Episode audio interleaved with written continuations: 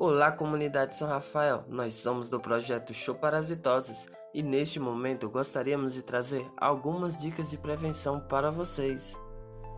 Você sabia que a caixa d'água deve ser limpa com frequência?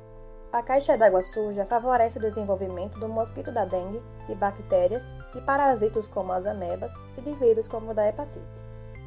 Para começar a limpeza da caixa, feche o registro de entrada da água e então esvazie a caixa até que sobre cerca de um palmo de água. Em seguida, feche também o registro de saída de água e utilize o que restou na caixa para lavar as paredes e o fundo dela usando um pano úmido. E depois, retire a água da lavagem e a sujeira com um balde e uma esponja macia.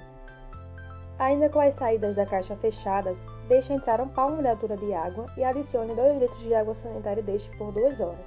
Porém, a cada 30 minutos, molhe as paredes internas da caixa d'água para desinfetá-las também. E depois, feche novamente o registro de entrada e abra o de saída para retirar a água.